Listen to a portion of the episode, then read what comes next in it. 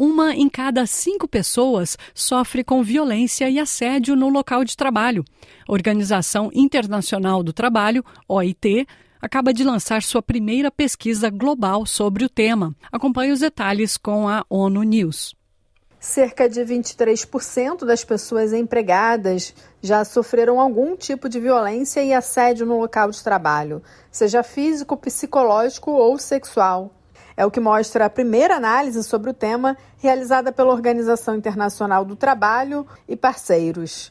A pesquisa global indica o tamanho do problema e suas diferentes formas. Também analisa motivos que impedem as pessoas de falar sobre suas experiências, incluindo vergonha, culpa ou falta de confiança nas instituições.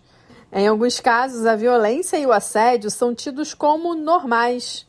Segundo a OIT, a violência e o assédio no trabalho são difíceis de medir. O relatório revela que apenas metade das vítimas relatou suas experiências a outra pessoa e muitas vezes somente depois de terem sofrido mais de uma forma de violência e assédio. Entre as maiores razões para não falar estão a perda de tempo ou medo por sua reputação. As mulheres são mais propensas a compartilhar suas experiências do que os homens.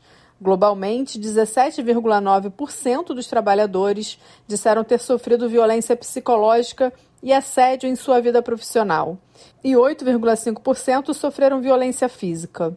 Dos entrevistados, 6,3% relataram violência e assédio sexual, com as mulheres sendo particularmente expostas.